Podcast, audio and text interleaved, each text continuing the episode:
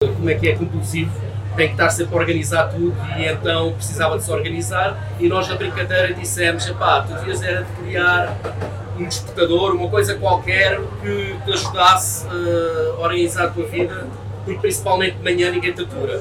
E então foi assim que começou a primeira fase uh, de criar esta ideia. Mas estas são as minhas filhas, eu não tenho só um filho. Tive também estas duas filhas que foram viver para a Inglaterra. E isto foi o trigger que fez com que eu quisesse criar um clube. E vocês vão perceber o porquê. Estas meninas foram viver para a Inglaterra enquanto eu fiquei a viver em Portugal. E então eu queria algo que me ajudasse uh, a manter o contato com elas, que me ajudasse a fazer parte das rotinas delas e ao mesmo tempo que fizesse com que o meu sócio acordasse com bom humor. E então foi aí que nasceu o PUC. O PUC é uma aplicação para telemóvel que usa os alarmes que todos nós temos no nosso telemóvel, mas de uma forma social e divertida. Ou seja, deixa com que eu crie um alarme com as minhas filhas, que estão do outro lado do mundo, e quando o alarme toca de manhã para todos nós, para toda a gente que faz parte, quando o alarme toca, eu clico no botão e automaticamente liberta conteúdo. Pode ser vídeos, pode ser fotos, pode ser uma página de internet, pode ser o que quiser. Mas depois nós vamos demonstrar. Então, para fazermos este negócio, como eu e os meus sócios, nenhum de nós tinha a parte técnica, entre aspas, nenhum de nós era programador. Nós sabíamos criar marcas, ele é designer. Eu era um bocado tudo. Os outros dois também trabalhavam com branding. Então nós precisávamos criar eh, uma, uma uma aplicação sem ter conhecimentos. Então fizemos as coisas um bocado ao contrário. A primeira coisa que tivemos que fazer foi. Então a primeira coisa que tivemos que fazer foi, ao contrário de muitas eh, startups, foi ir buscar o investimento primeiro. Como é que nós fomos buscar o investimento? Nós não sabíamos quanto pedir, nós não sabíamos que porcentagem dar, nós nem sabíamos o que, é era um business plan. Então soubemos que havia um senhor que era um angel investor inglês que estava a viver e reformado na Quinta do Lago, porque nós éramos do Algarve, soubemos que eles costumavam investir em startups, então fomos lhe bater à porta. Ele nunca nos tinha visto na vida.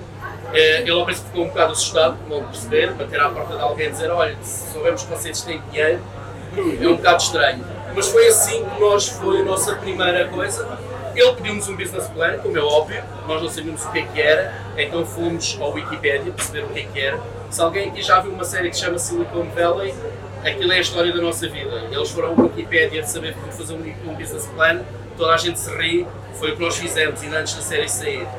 Um, depois este senhor disse, ok, tudo bem, epá, mas eu não vou investir sozinho porque nós estávamos à procura de 220 mil libras, isto na altura que a libra estava bem forte, ou seja, eram 300 mil euros, uh, e ele disse, epá, eu sozinho não vou investir, então vocês precisam conhecer a pessoa com quem eu costumo trabalhar e costumo investir.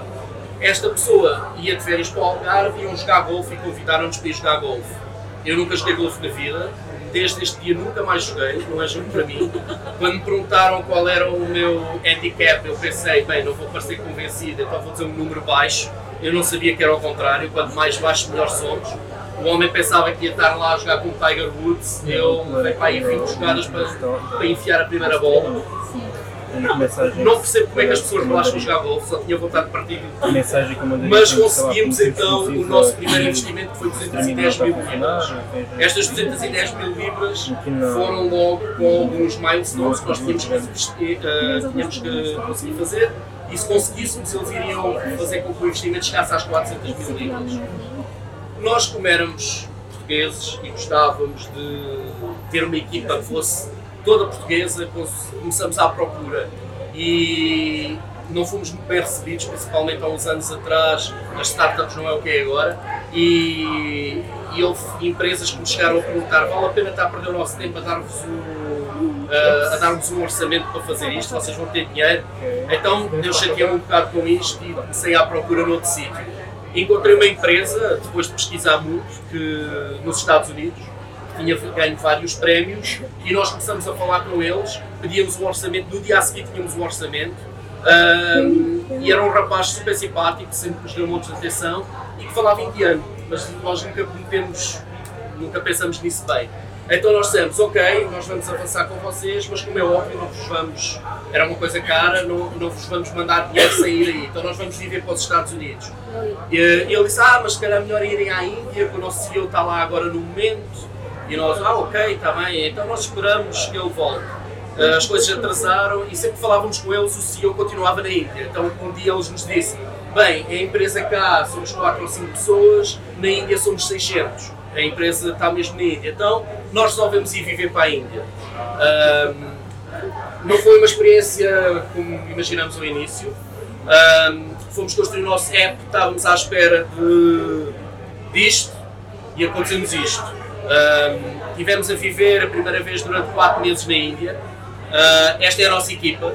O meu sócio não parece, mas é este, ele também parece indiano. Uh, muita gente perde-o ali no meio. Esta é a nossa equipa, chegamos a ter 22 uh, developers a trabalhar ao mesmo tempo. Nós queríamos também fazer o app o mais rápido possível. Não foi fácil viver lá, eu odeio comida picante. Uh, até as pipocas são picantes. Eu vi uma coisa que nunca pensei na vida que era leite picante uh, à venda no supermercado. A única coisa que não há. Ah, uh, as vacas são sagradas, por isso o McDonald's não tem hambúrgueres. Uh, quando eu vi o McDonald's estava todo contente, mas depois percebi que não. Uh, comi puns, era a única coisa que havia lá, uh, que era minimamente. eles diziam que iam fazer a comida que fazem para os bebés deles. nós comíamos aquilo e eu ficava, não vou entrar em detalhes, mas passei muito tempo a conhecer as casas bem daquele sítio. mas foi uma experiência incrível. Então, depois disso, decidimos desenvolver uma coisa que muita gente às vezes não liga quando cria um app, que era a, a marca nós sempre achamos que hoje em dia, se não houver uma marca forte, uh, muito dificilmente um app consegue também ter sucesso. Porque as pessoas também querem saber quais são os nossos princípios, o que é que a marca define. Nós pensávamos que ia ser uma vida deste género, super divertida, como vemos nos filmes, foi mais assim. Uh, passamos muito, muito tempo a desenvolver a marca até que chegamos ao clube. E este é o nosso logotipo, que tem alguma explicação. Uh, basicamente é um balão de chat virado ao contrário, que ao mesmo tempo parece um relógio e que tem um ponto no meio, porque nós no cubo, uh, os uns estão lá por uma razão. Cubo não se escreve assim, cubo é o cubo do relógio, ele, mas é com nós, nós metemos com o para nós era tudo sobre you, sobre tudo sobre aquela pessoa. E então o ponto no meio representa a pessoa que está no meio do chat, está no meio dos relógios também. Uh, com o tempo, dois dos nossos sócios saíram uh, por diferentes razões e fiquei só eu e o meu co-founder que continuamos ainda hoje, que é o Peu. Mas entrou este personagem. Este personagem é real, para alguns já o conhecem, é a nossa mascote. Nós achamos que precisávamos de uma maneira de marcar a diferença, principalmente em eventos como o Web Summit que toda a gente fala, mas são 50 mil pessoas e é difícil às vezes destacar-nos. Então criamos esta mascote uh, começou a ser a voz da nossa aplicação, começou a ser uh, quem nos representava. Fizemos um lançamento, isto foi o Cuco pelo mundo inteiro, que era Where is Cuco. Fizemos um lançamento nos Estados Unidos, onde andamos a fazer um roadshow nesta carrinha com este pássaro. Uh, fizemos muitos quilómetros, tivemos cerca de um mês uh, a percorrer desde Las Vegas até São Francisco, uh, a ir às universidades, fazer com que as pessoas soubessem o que, é que era o nosso app. Ao mesmo tempo, tivemos em vários eventos, desde o Pioneers na Áustria, o Collision em Las Vegas, o Wolf Summit na Polónia, onde conseguimos fazer com que tivéssemos muita atenção mediática.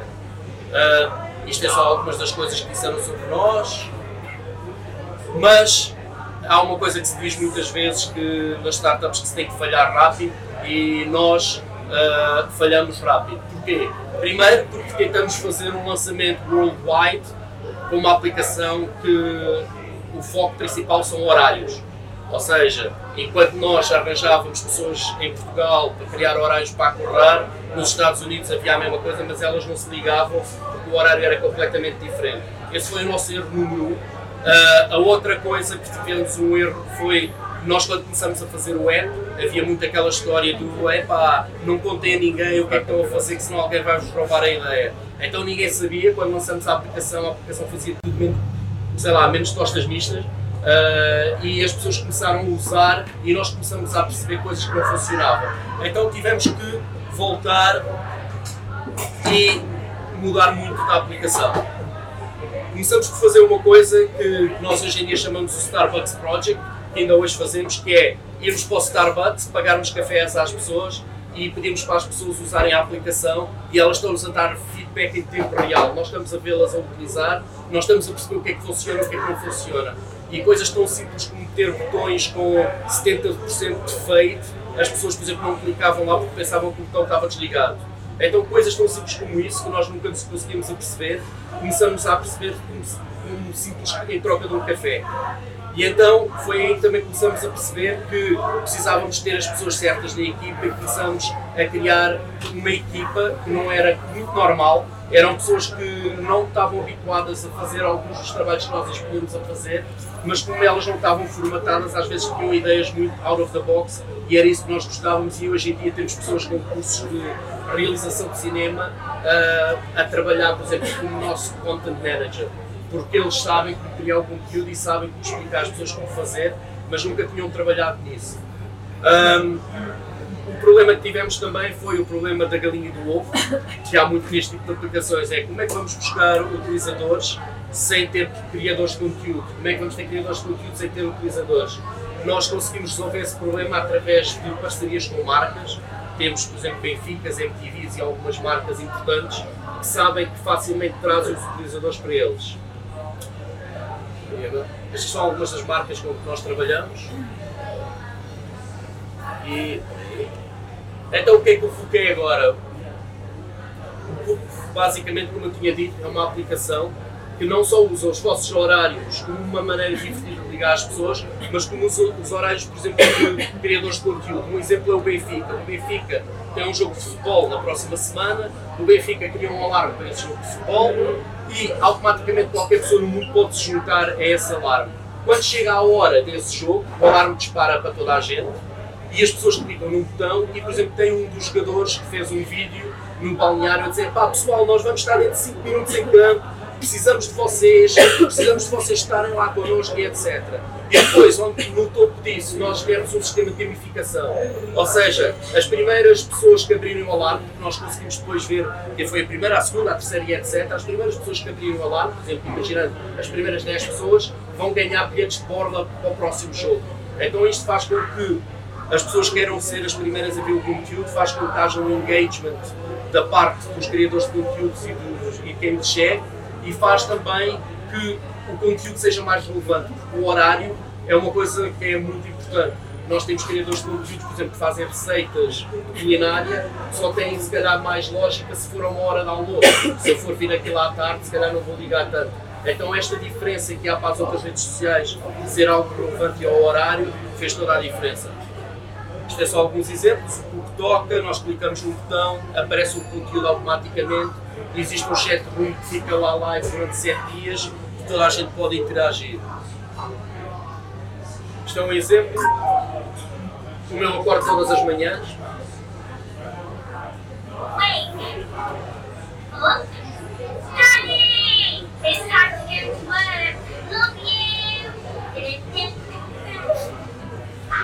Pronto, então isto para mim, em vez de eu acordar com aquele alarme chato de manhã que toca e eu só tenho vontade de partir o telefone, para mim é sempre uma surpresa. Eu nunca sei o que é que vai ser. E isso faz parte de, da diversão e faz parte do que, é que as pessoas querem saber. Eu, todos os dias, elas gravam o vídeo delas lá no outro lado.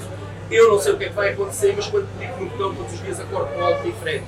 E isto é a mesma coisa que as marcas podem fazer. Podem fazer com que façam parte da rotina das pessoas, dando-lhes conteúdos que são relevantes, que são interessantes e que lhes vão surpreender. Então o que é que nós aprendemos? Aprendemos a escolher bem o nosso parceiro de negócios, uh, não culpa às vezes das pessoas, não quer dizer que as pessoas façam por mal, mas às vezes as personalidades não ligam e faz com que às vezes toda a equipa depois perca um bocado da energia que de outra forma teria.